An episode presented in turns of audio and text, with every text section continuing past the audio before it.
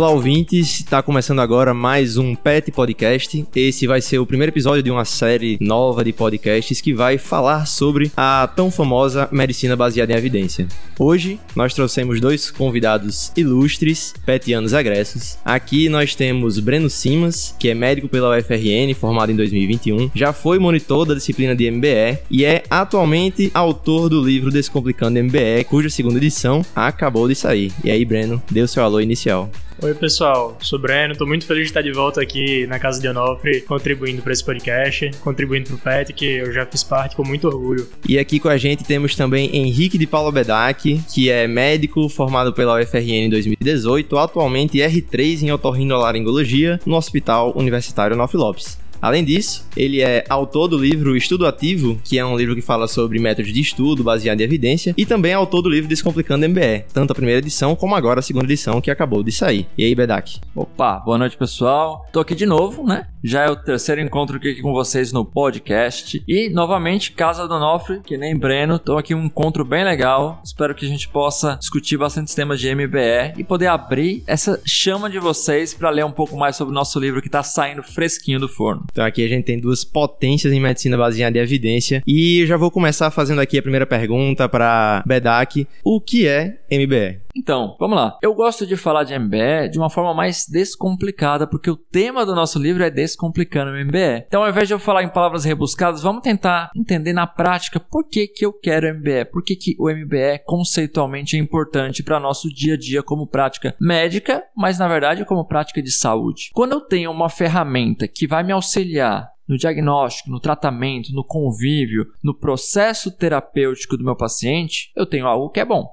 Então, se eu posso ter alguns trabalhos científicos, evidências científicas, pesquisas bem feitas, bem delineadas, que vão me dar subsídios para, juntamente com a minha experiência, com a minha formação médica e com as peculiaridades do meu paciente, eu vou conseguir juntar isso, juntar essa tríade, como o Dr. Breno adora muito falar. Eu junto essa tríade do conhecimento do médico, da preferência do paciente e das evidências que eu tenho, juntando isso tudo, eu tenho MBE eu tenho medicina, isso é a prática da medicina, que ela é baseada em evidências. Ela não é doutrinada por evidências, ela não é apenas por evidências, ela é baseada em evidências. Eu preciso sempre que a evidência venha em conjunto com a experiência e com uma visão completa do paciente. Isso seria um conceito, eu acho, amplo, mas um conceito bem legal de discutir como o que é MBE. É porque muita gente às vezes pensa que medicina baseada em evidência é aquela ditadura das diretrizes, e na verdade não não é. Medicina baseada em evidência é uma coisa muito mais ampla. E você, Breno, o que, que você acha que é um conceito bom para falar essa parte introdutória de medicina baseada em evidência? Eu concordo com o Bedak. A minha forma favorita de explicar MBE é por, essa, por esses três pilares: julgamento clínico, valores e preferências do paciente e melhor evidência disponível, uma evidência de boa qualidade. É muito legal a gente ver que das primeiras vezes que uh, esse termo apareceu na literatura, todas as vezes foram, foram dois artigos na realidade que começam começam com situações problema. Num deles, por exemplo, o residente está atendendo um paciente que passou pelo primeiro episódio convulsivo com uns 20 anos de idade e existe toda uma situação do paciente se preocupando com o prognóstico dele, querendo saber qual é a chance dele apresentar um novo episódio, se ele vai poder voltar a dirigir, quais são as recomendações que o médico vai trazer para ele. É, e desde aquela época a gente consegue ver que existia essa combinação de vários fatores. Não é só o artigo científico que define a medicina baseada baseada em evidências. E, aliás, dá para você praticar medicina baseada em evidências, às vezes sem ter um artigo científico, dependendo da situação que a gente está inserido. Eu achei brilhante o que o Breno falou, para reforçar a ideia de que não é medicina doutrinada ou exclusivamente baseada em evidências. Perceba que tudo surgiu porque existia uma dúvida. Então, antes da gente falar de MBE, existia um médico, existia um paciente, existia uma clínica, uma história para ele contar e o médico teve uma dúvida. Eu acho que é esse doença. Eu acho que é esse o tratamento. Mas será que esse é o melhor tratamento que eu tenho à disposição? Será que isso é a melhor forma que eu tenho de tratar? Será que esse é o melhor processo diagnóstico? Isso é, eu pedi esse exame, é o melhor exame que eu posso pedir para o meu paciente? Foi a dúvida que levou à necessidade de ter a evidência. Não é a evidência que veio para mudar a gente, não a gente que pediu que a evidência nascesse para facilitar o nosso exercício. Então, na verdade, a evidência veio como uma ferramenta que a gente pediu. Muitas vezes a gente tem uma sensação socialmente, isso vem piorando, assim, vem piorando piorou muito durante a pandemia, que muita gente achou que essas evidências, na verdade, estavam obrigando a gente a fazer determinada coisa. Como, na verdade, foi uma, um convite, uma reflexão. Eu acho que, sem sombra de dúvidas, a maior reflexão da MBE dos últimos 20 anos foi essa pandemia. Não sei se você concorda comigo, Breno. Certamente. Foi o período em que esse tema ficou mais em voga, muita gente que já entendia sobre o tema começou a ganhar mais projeção nas redes sociais, no meio médico e até com, com o público leigo, porque surgiram muitas discussões sobre sobre dúvidas diagnósticas, sobre prognóstico e, e todo mundo queria saber sobre uma doença nova. Isso nunca tinha acontecido assim num, num passado tão recente em que a gente já tivesse as informações sendo veiculadas com a velocidade que elas são hoje em dia, né? Então, o COVID-19 surgiu num, naquele contexto de tempestade perfeita, um momento mais propício para alavancar esse tema da medicina baseada em evidências. É muito interessante que vocês falaram que muitos autores começaram a discutir medicina baseada em evidência de uma forma boa, mas infelizmente durante a pandemia também surgiram pessoas mal intencionadas ou apenas leigas que utilizaram o conceito de medicina baseada em evidência para propagar coisas que na verdade não são verdade. Então, se vocês fossem responder o que medicina baseada em evidências não é, o que vocês diriam? Acho que a primeira coisa é não é medicina copiada de artigo científico. Perfeito. Não é ler e fazer o que está escrito. Não. Existe um intermédio de uma reflexão. E para ter a capacidade de refletir, você tem que estudar, né? Você tem que aprender. Porque dá tudo na vida. Se você quer dirigir, você tem que aprender a dirigir. Se você quer ler um artigo, você tem que aprender a ler o artigo. Você tem que ter o substrato para isso. Então é o básico de tudo. Então, simplesmente ler um artigo e obedecer o que está escrito naquelas letras não significa muitas coisas. Então eu acho que esse é o principal. Se você quer exercer MBE, você tem que estudar MBE. E um livro, eu acho que é uma boa sacada para começar. Não sei se você concorda comigo. Concordo plenamente. Daqui a pouco a gente manda mais detalhes sobre esse livro. Mas aí vem uma pergunta que muita gente me faz, principalmente lá na disciplina. Existe uma diferença entre medicina baseada em evidência, epidemiologia, metodologia científica? Ou é tudo a mesma coisa? são conceitos que andam juntos, mas é, não, não são exatamente a mesma coisa. A epidemiologia é uma ciência muito antiga, né? Remonta ao século XIX, quando a gente teve os estudos do John Snow isolando áreas em Londres que estavam passando por surtos de cólera e estabeleceu de uma certa forma a causalidade da forma de transmissão da doença. Esse é o primeiro estudo epidemiológico que o pessoal cita nas aulas de epidemiologia que fundou essa ciência. Metodologia científica, o estudo dos meios que você tem para fazer ciência, não só epidemiológica. Você pode ter outros tipos de estudo que não são especificamente de epidemiologia, como por exemplo ciência básica, estudo de bancada, que servem não para orientar a prática clínica, mas numa fase bem inicial que vai mais para frente se transformar em pesquisa clínica. Então, metodologia científica é um conceito mais amplo e a medicina baseada em evidências, ela conjuga uma evidência de boa qualidade, essa evidência vem de uma pesquisa clínica e conjuga os outros dois fatores que a gente já conversou, do paciente e do clínico que está avaliando o paciente. Então, aqui, para todos vocês verem que Breno é uma fonte de cultura, metendo história aí, mostrando que uhum. sabe mesmo o que está falando.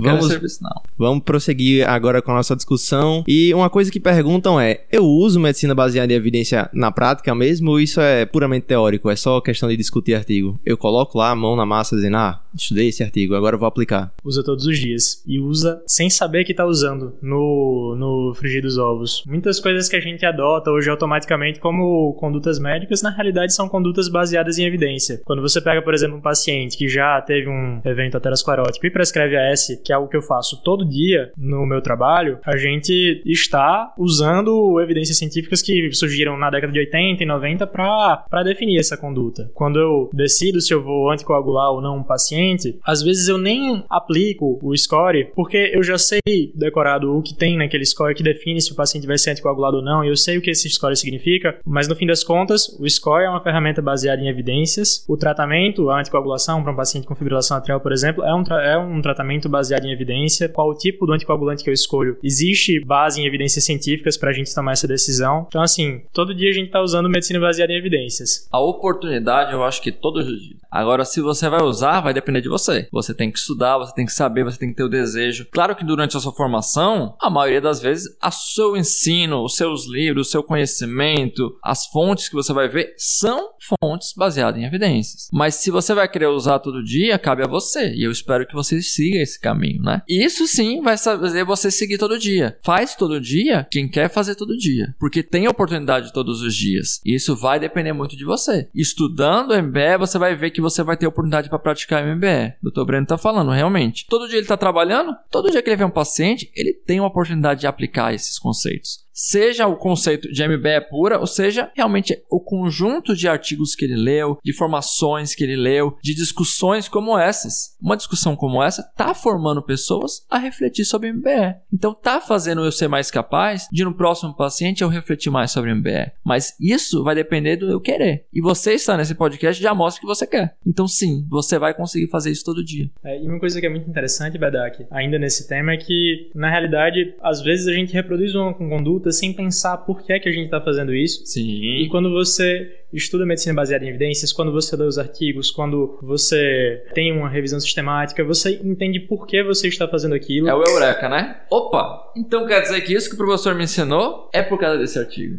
Da mesma forma que às vezes a gente tem uma conduta na nossa cabeça que quando a gente vai estudar, a gente vê que não faz sentido necessariamente fazer aquela conduta. Isso às vezes é libertador, porque você consegue é, mudar uma conduta, antecipar uma alta de um paciente que está internado na enfermaria, porque você vê que uma coisa que você queria programar para ele, por exemplo, você não precisa programar naquele momento, pode ser feito ambulatorialmente. E isso tudo tem evidência científica dando subterfúgio para você tomar a sua decisão. Perfeito. E ainda tem muita gente que às vezes diz: ah, não, mas isso é feito todos os dias na medicina, então isso aqui tem que estar certo. Mas a gente sabe que tem muitas coisas que são atualizadas, aquele conceito do medical reversal, que todos os dias surgem novas evidências para mostrar que coisas antigas não são o certo. Então você sempre tem que estar se atualizando nos melhores artigos. Então, outra coisa que é muito importante, principalmente para quem está escutando esse podcast, muitas pessoas são da graduação, medicina baseada em evidência também é importante para quem está fazendo pesquisa, para quem quer fazer um TCO de boa qualidade e até mesmo para a prova de residência, querendo ou não, lá nas questões de preventiva, eles cobram alguns conceitos de medicina baseada em evidência, epidemiologia e por aí vai. Faz muita diferença. Eu digo como uma pessoa que passou por esse processo não tem nem seis meses ainda de fazer prova. E a cada ano que passa a gente vê que mais conceitos de epidemiologia clínica vão sendo inseridos nas questões de prova. Sim.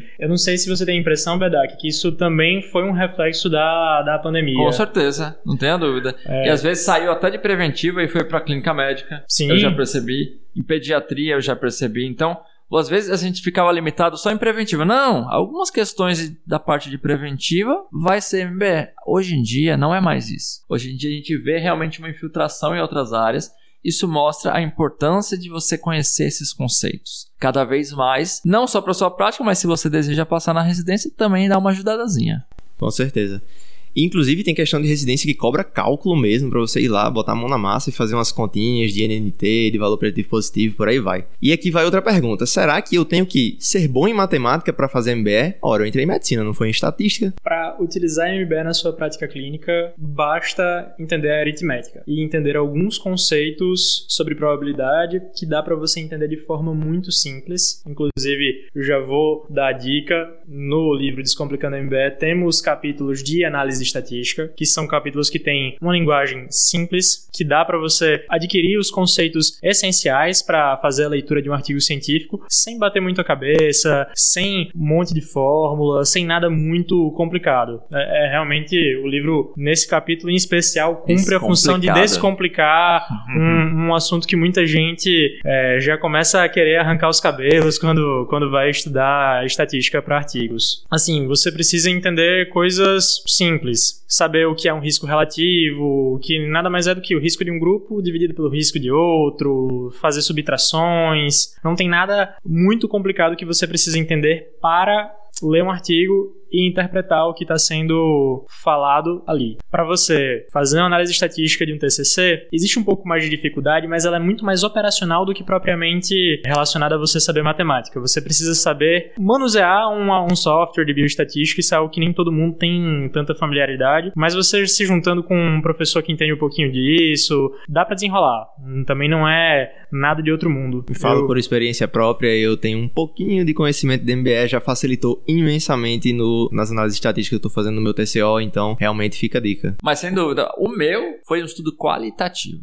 Então isso foge. Você vai falar, MBE qualitativo? Pois é, você vê. Foi estudo qualitativo e ainda assim eu tive que usar alguns conceitos básicos de MBE. Tive que usar matemática básica. Estudo qualitativo. Foi em entrevistas e eu ainda tive que usar um pouco de matemática. Então veja, eu tenho que saber um pouco de matemática. Isso não é só para uma pesquisa, isso é para a vida. Você tem que fazer conta, você faz pagamento de coisas, né? Todos os dias você está usando a matemática básica. E o MBE você consegue aplicar com a mesma matemática básica. Agora, eu quero ser um pesquisador? Não, opa, aí você vai ter que avançar. Mas isso faz parte de qualquer área, eu acho. Você vai para qualquer área, se você quer avançar nessa área, você vai ter que aprofundar por temas que você adora e temas que talvez ache um pouco mais difíceis. Mas isso faz parte. Agora, para poder ler um artigo, compreender, refletir, estar tá aqui numa mesa redonda discutir artigo, não precisa ser matemático, não precisa ser estatístico. Eu acho que basta ser um bom leitor e uma pessoa que gosta de conversar. Com certeza. Se você sabe somar, subtrair, multiplicar, dividir, dá para entender os conceitos de bioestatística tranquilamente. Não precisa ser um estatístico para entender de estatística.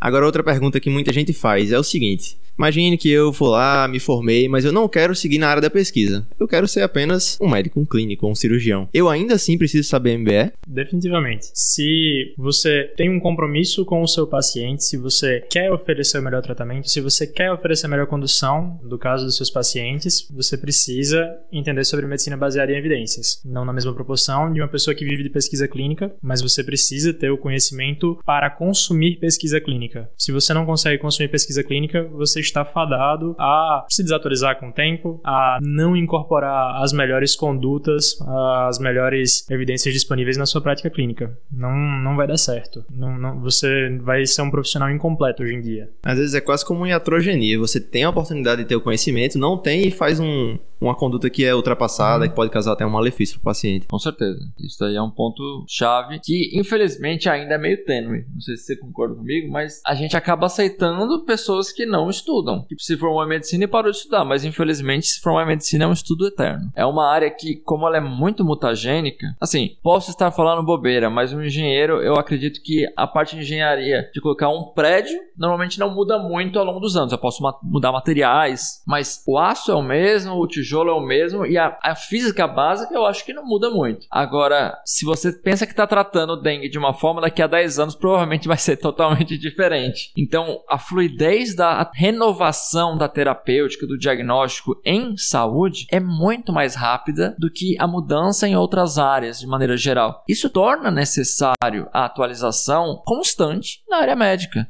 na área da saúde. Isso faz com que MBE seja uma maneira perfeita para você se manter atualizado. Então, eu acho que sim é essencial. E a gente tem esse destaque de escolher medicina, cara. Eu meio que escolhi MBE para minha vida. Não para hoje, não para graduação, para minha vida, né? E cabe a gente aproveitar esse momento da graduação, tornar muito mais fácil, fluido a leitura de artigos e tornar isso uma leitura gostosa, quem sabe, no seu futuro. Eu estou fazendo otorrino, então hoje eu já tenho até prazer em ler um artigo sobre otorrino, porque eu estou escolhendo escolhendo cada vez mais a área que eu mais gosto. Eu não gosto muito de geriatria, por exemplo. Não tenho interesse em ler muito artigo de geriatria, mas tá dentro da medicina. Você deveria gostar tudo de medicina. Pô, mas eu tô rindo, eu adoro, porque eu tô escolhendo muito mais a coisa que eu gosto. Então vocês vão gostar também de ler aquela área que mais chama a atenção de vocês como uma leitura, e isso vai fazer vocês se atualizarem com prazer. Melhor forma de aprender alguma coisa, na minha opinião. E por falar em aprender, como é que eu estudo medicina baseada em evidência. E aí chegou a hora de falar do grande, do melhor, do novo livro Descomplicando a MBR. Eita, eu quero esse. E aí, quem é que vai fazer o mechan? Vamos lá, gente. Agora é minha hora de brilhar. Livro Descomplicando a MBE. Foi um livro que foi idealizado, a primeira edição, 2017, com lançamento em 2018. Gente, a gente viu o quê? A gente não sabia MBE. Simplesmente isso. A gente não sabia MBE, mas precisava aprender para poder praticar. A gente viu que a gente discutiu aqui a necessidade de se saber MBE. E a gente viu que a pouca literatura que existia na época ou era muito complexa, isso aí não era descomplicado, era complicado, ou era inglês, e a gente sabia que a maior parte das pessoas não queria ler inglês, uma coisa que já parecia complexa, e queria uma leitura fácil, fluida. Então o PET, que tem como objetivo pesquisa, ensino e extensão, como a sua pilar, viu que poderia ajudar muito nessa questão do ensino de uma forma descomplicada, porque esse é o objetivo do PET, é facilitar a vida do aluno. O PET existe para facilitar a sua vida na graduação, vendo fragilidades e construindo possibilidades, construindo portões, construindo pontes para facilitar a sua graduação. A gente está aqui de portas abertas para isso. Eu falo, eu estou aqui porque uma vez petiano, sempre petiano. Então, a gente criou o livro Descomplicando o MBE como uma possibilidade de falar de uma fala muito simples conceitos de MBE. Em 2018 foi feito o um lançamento, foi um sucesso geral. Chegou até em outros países, porque eu fiz controle do site na época e países como Tailândia, Portugal baixaram esse livro, né? Foi referência até de concurso, não sei se você sabe, Sim. mas eu soube que foi referência de concursos públicos, foi referência de editais até de concurso para professor da própria UFRN, eu também tenho consciência sobre isso. Então, se mostrou realmente como um marco uma possibilidade de que alunos da graduação, junto com professores bem qualificados, conseguem produzir um livro de conhecimento muito bacana. E aí o que aconteceu? Vivemos um marco que vai ser um outro podcast. Falar como a pandemia influenciou a vida do MBE. Isso sem dúvida dá uns 10, dá uma série de podcasts. Dá, dá sim. Dá uma série. Inclusive Deu- já anotei. Deu, deu mais de 30 episódios de Journal Club na época. Não é? Então, assim, Journal Club, eu acho que todo mundo deve conhecer, mas a gente ficou discutindo toda semana durante a pandemia um artigo sobre a pandemia. Então foi muito legal, dava 60, 80 pessoas assistindo, né? Gente do país Online. inteiro. Brasil inteiro. Participação de autores de artigos publicados no New England. Foi uma coisa muito interessante.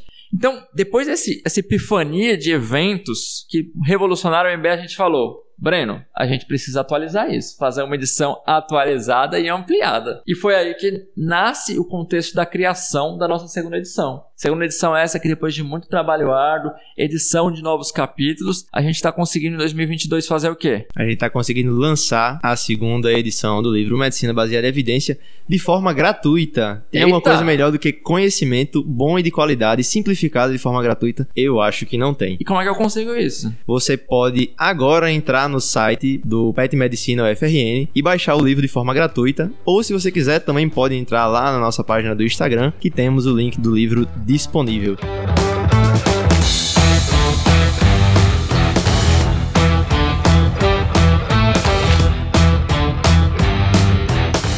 Bedak acho que viveu menos do que eu essa fase da disciplina de medicina baseada em evidências, que foi ah, os alunos da disciplina utilizando o livro depois que o livro foi lançado. Era impressionante como, como eles utilizavam o livro para se preparar para a apresentação dos seminários, para estudar os conteúdos que eram ministrados nas aulas, e dava para ver que fazia diferença, porque era uma linguagem simples, os capítulos eram curtinhos, com uma linguagem que era tranquila de entender, e dava para ver que fazia diferença ter uma referência feita por, por, por quem quer facilitar o acesso ao conhecimento, porque a gente tem muita literatura de medicina baseada em evidências, livros muito bons, o livro do Gordon Guyatt, que é Sim. uma bíblia da medicina baseada em evidências, por exemplo, mas são livros densos, livro-texto mesmo, como, como o livro-texto de qualquer especialidade clínica ou de qualquer ciência básica que Eu senti que você quis falar Leninger agora. eu não posso falar essa, esse, esse, esse nome, senão vai espantar a audiência, Luiz. Mas foi muito bom ver a recepção que o pessoal da disciplina, que os alunos tiveram com relação ao livro e não foi forçado. A gente apresentava o livro na primeira aula, avisava quando tinha um capítulo que cobria o conteúdo que era ministrado na aula, mas nunca teve pressão, nunca teve questionário, nota que dependia do aluno ter estudado pelo nosso livro para fazer nada desse tipo. E, inclusive, falando sobre outras formas de aprender medicina baseada em evidência, nós temos também a disciplina de medicina baseada em evidência, idealizada e realizada pelo PET Medicina, que acontece atualmente às quartas-feiras à noite. E estejam todos que estão ouvindo convidados a participar dessa disciplina que é feita com muito carinho para vocês. Mas e aí, além da disciplina, além do livro maravilhoso que a gente tem, tem alguma outra forma de aprender medicina baseada em evidência? Algum vídeo, algum blog, podcast? Vamos lá. A primeira forma de aprender medicina baseada em evidências, a mais importante, a mais efetiva, eu não sei se o Bedak vai concordar comigo, mas é lendo artigos. Lendo, não. Sem dúvida. Lê. Porque é assim que você põe em prática, é assim que você treina análise crítica. Quando você você tá com um caso legal na enfermaria, no ambulatório, e você encontra a evidência para orientar a sua conduta, estudando depois ou estudando durante o acompanhamento do caso, isso já faz uma diferença muito grande, porque você começa a entender melhor como você utiliza isso na sua vida profissional, além de treinar os fundamentos de leitura de um artigo científico, de interpretação de resultados, de avaliar se a metodologia do estudo foi adequada. É claro que você precisa de uma base para interpretar os artigos científicos. O artigo não tem uma linguagem necessariamente acessível para quem nunca teve contato com o assunto. Nosso livro é uma fonte excelente, a disciplina é uma fonte excelente, mas esse é um assunto inesgotável. O que é que eu gostei muito de utilizar ao longo da minha graduação? O blog do Luiz Cláudio Correia certamente é uma referência. A gente, inclusive, recomendava sempre na disciplina.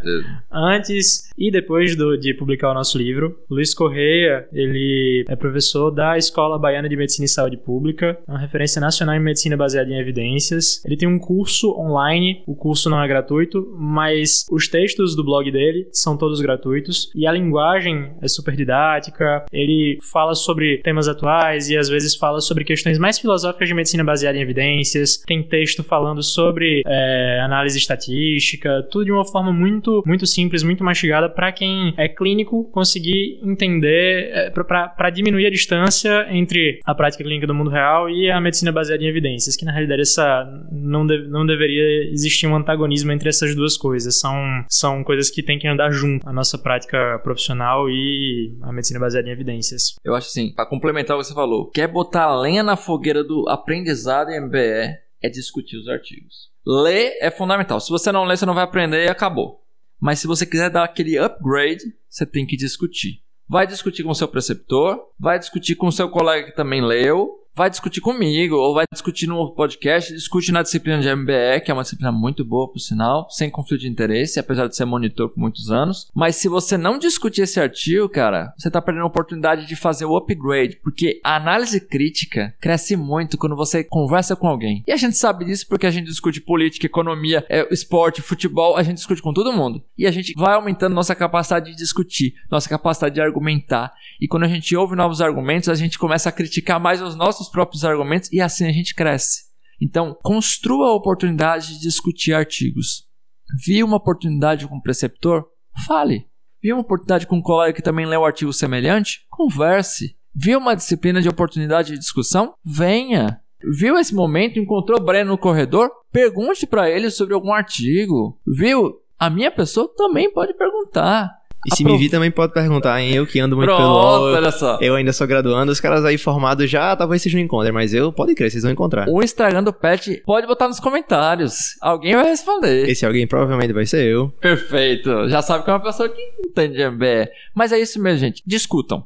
Ache, procurem oportunidades. E mais do que isso, muitas vezes a gente não tem essa percepção, mas a análise crítica que você faz de um artigo científico, ela pode inclusive virar uma publicação. Em duas ocasiões diferentes na minha, no meu grupo de iniciação científica, a gente fez isso. A gente pegou um estudo de um inibidor de SGLT2 para para doença renal diabética. O estudo tinha uma análise de segurança que a gente não concordava. O estudo foi publicado no New England e a gente discutiu falou, pô, não tem nada a ver, essa análise de segurança aí tá furada. Escrevemos porque a gente achava que a análise que os autores fizeram daquele estudo não era adequada. Submetemos, virou carta ao editor que foi publicada. Numa outra ocasião, um grupo juntou vários estudos de medicamentos para osteoporose para propor que no lugar de usar fraturas como critério, redução do, do número de fraturas como critério para aprovar uma nova medicação para osteoporose, fosse utilizado um desfecho substituto, é, densidade mineral óssea. A gente leu o artigo, discutiu, não concordamos com essa abordagem, escrevemos, mandamos uma carta para o Lancet, carta foi aceita também. Então, você que está querendo começar a ter produção científica, que está querendo uh, se juntar com um professor para publicar alguma coisa, essa é uma alternativa que muitas vezes a gente não pensa, mas que dá para você publicar e dá para publicar em revista boa. Sempre lembrar dessa, dessa questão também, até Perfeito. como um estímulo para desenvolver essa habilidade de análise crítica. E outra, escolheu uma revista, achou um artigo, tem uma carta do editor, leia essa carta. Essa é uma oportunidade de você estar discutindo sobre o artigo, uma reflexão. Porque às vezes você fala, ah, ninguém gosta de discutir artigos de patologia comigo. Pô, se tem uma carta ao editor, tá aí sua oportunidade. Ou se encontra, vá no cluster onde tem essas pessoas. Vá lá na patologia. Com certeza alguém lá gosta de ler artigos e vai conseguir discutir com você, entendeu? E é muito legal ler cartão editor, porque você vai vendo os caras. Você fica imaginando, pô, se, se essa galera tivesse junta na mesma sala, ia ter, ia ter, ia Pegar ter, fogo. ia ter porrada, ia ter Ia ser porrada. dedo no olho. Vocês com certeza falaram muita coisa importante e aqui pra mim estar desse lado é praticamente ter uma aula e tomara que pra todos vocês que estão ouvindo também tenha sido muito engrandecedor. A gente falou de muita coisa no podcast de hoje. Só dando uma recapitulada, a gente falou do conceito de medicina baseada em evidência, a origem, a importância na prática da prática médica. A gente desmistificou um pouquinho a parte de estatística, não preciso ser um excelente estatístico para entender de estatística. A gente falou um pouco de como a gente estuda medicina baseada em evidência. Fica a dica aí, principalmente do nosso livro que acabou de ser lançado, a disciplina de medicina baseada em evidência, blogs, vídeos, outros podcasts, outros autores e principalmente ler e discutir artigos. Essa é a parte principal. Eu acho que é uma das maiores mensagens que fica do podcast de hoje. E, ficou também umas dicas de próximos podcasts, né? Sim, já anotei as dicas dos próximos podcasts. Inclusive, vocês estão convidados para os próximos podcasts. A gente vai ter outros convidados. Esse é apenas o primeiro episódio de uma série de medicina baseada em evidência que vem aí. E com isso, a gente chega ao fim do nosso primeiro episódio da nossa série de MBE aqui no Pet Podcast. E eu gostaria de agradecer imensamente aos dois que vieram aqui. Se vocês quiserem mandar algum agradecimento para alguém, fiquem à vontade, esse é o momento. Pô, meu agradecimento vai pro pessoal do PET, pra doutora Elaine, nossa coordenadora, e toda, todo o grupo que tá aqui agora. Tem muito pouca gente da, da nossa época, Bedak. Acho que. É, eu tô ficando velho. É, só Putz. tem, só tem uma petiana em atividade agora, que é da nossa época, que é a Ana Karenina. O resto do pessoal todo já. Se aposentou. É, todo já Teve um deu baixa. upgrade na vida. Mas é muito bom ver que vocês continuam fazendo um, um trabalho de boa qualidade, fazendo diferença pro nosso curso, pra nossa casa. Com certeza. Então, agradeço demais pelo, pelo convite. Tô muito feliz de estar aqui. É, o PET foi uma oportunidade incrível que teve na minha graduação, mas, gente, não precisa do PET. Vocês são capazes de tudo que vocês quiserem. Sonhem com isso, estudem isso, realizem isso. Né? E vocês são capazes, MBE tá aqui e a disciplina tá aqui, o livro fresquinho tá maravilhoso para todos vocês e aproveitem cada oportunidade. Olha, eu tô aqui mais tempo formado, então vou te dizer, passa muito rápido e você se arrepende de não ter aproveitado mais. Eu acho que isso é para tudo na vida, mas eu, cara, queria ter aproveitado mais intensamente, ainda mais intensamente a minha graduação. Para muitos devem achar que eu já aproveitei bastante intensamente, mas faltou coisa, cara. E vocês têm que aproveitar todo o possível. Por fim, eu vou só pedir para me seguir no Instagram. Posso pedir, por isso? Pode, deve. Bom, me sigam no Instagram, pessoal. É arroba dr de Dr. Bedak. Então é só seguir lá, dá um followzinho. Eu tô lá disponível para vocês. Arroba Dr. Bedak. Sigam no Instagram. Valeu. Peço pra seguir você também, Breno. Pô, eu com certeza não tenho a mesma quantidade de conteúdo de boa qualidade no, no meu Instagram, mas eu tô, tô lá no arroba Breno Simas. Se alguém quiser bater um papo, só, só chamar que a gente conversa. Se eu pudesse deixar uma mensagem final para esse podcast, uma coisa que eu tava lembrando aqui agora, em 91, quando o Gordon Guyatt publicou no ACP Journal Club um artigo que foi o primeiro que falou medicina baseada em evidências, é Evidence-Based Medicine, A New Way for the Practice of Medicine, uma coisa assim, é, medicina baseada em evidências, uma nova forma de praticar medicina. Ele mostrava, numa situação clínica, o jeito do passado e o jeito do futuro de exercer a nossa profissão. E o jeito do futuro, obviamente, era exercendo, uma, era exercendo medicina baseada em evidências. Então, acho que a mensagem mais importante é: 1991, já faz mais de 30 anos, o futuro é agora. Com essa frase incrível, nós encerramos o nosso primeiro episódio do podcast. Mais uma vez, obrigado a vocês e nos vemos nas próximas edições. Tchau, tchau. Valeu!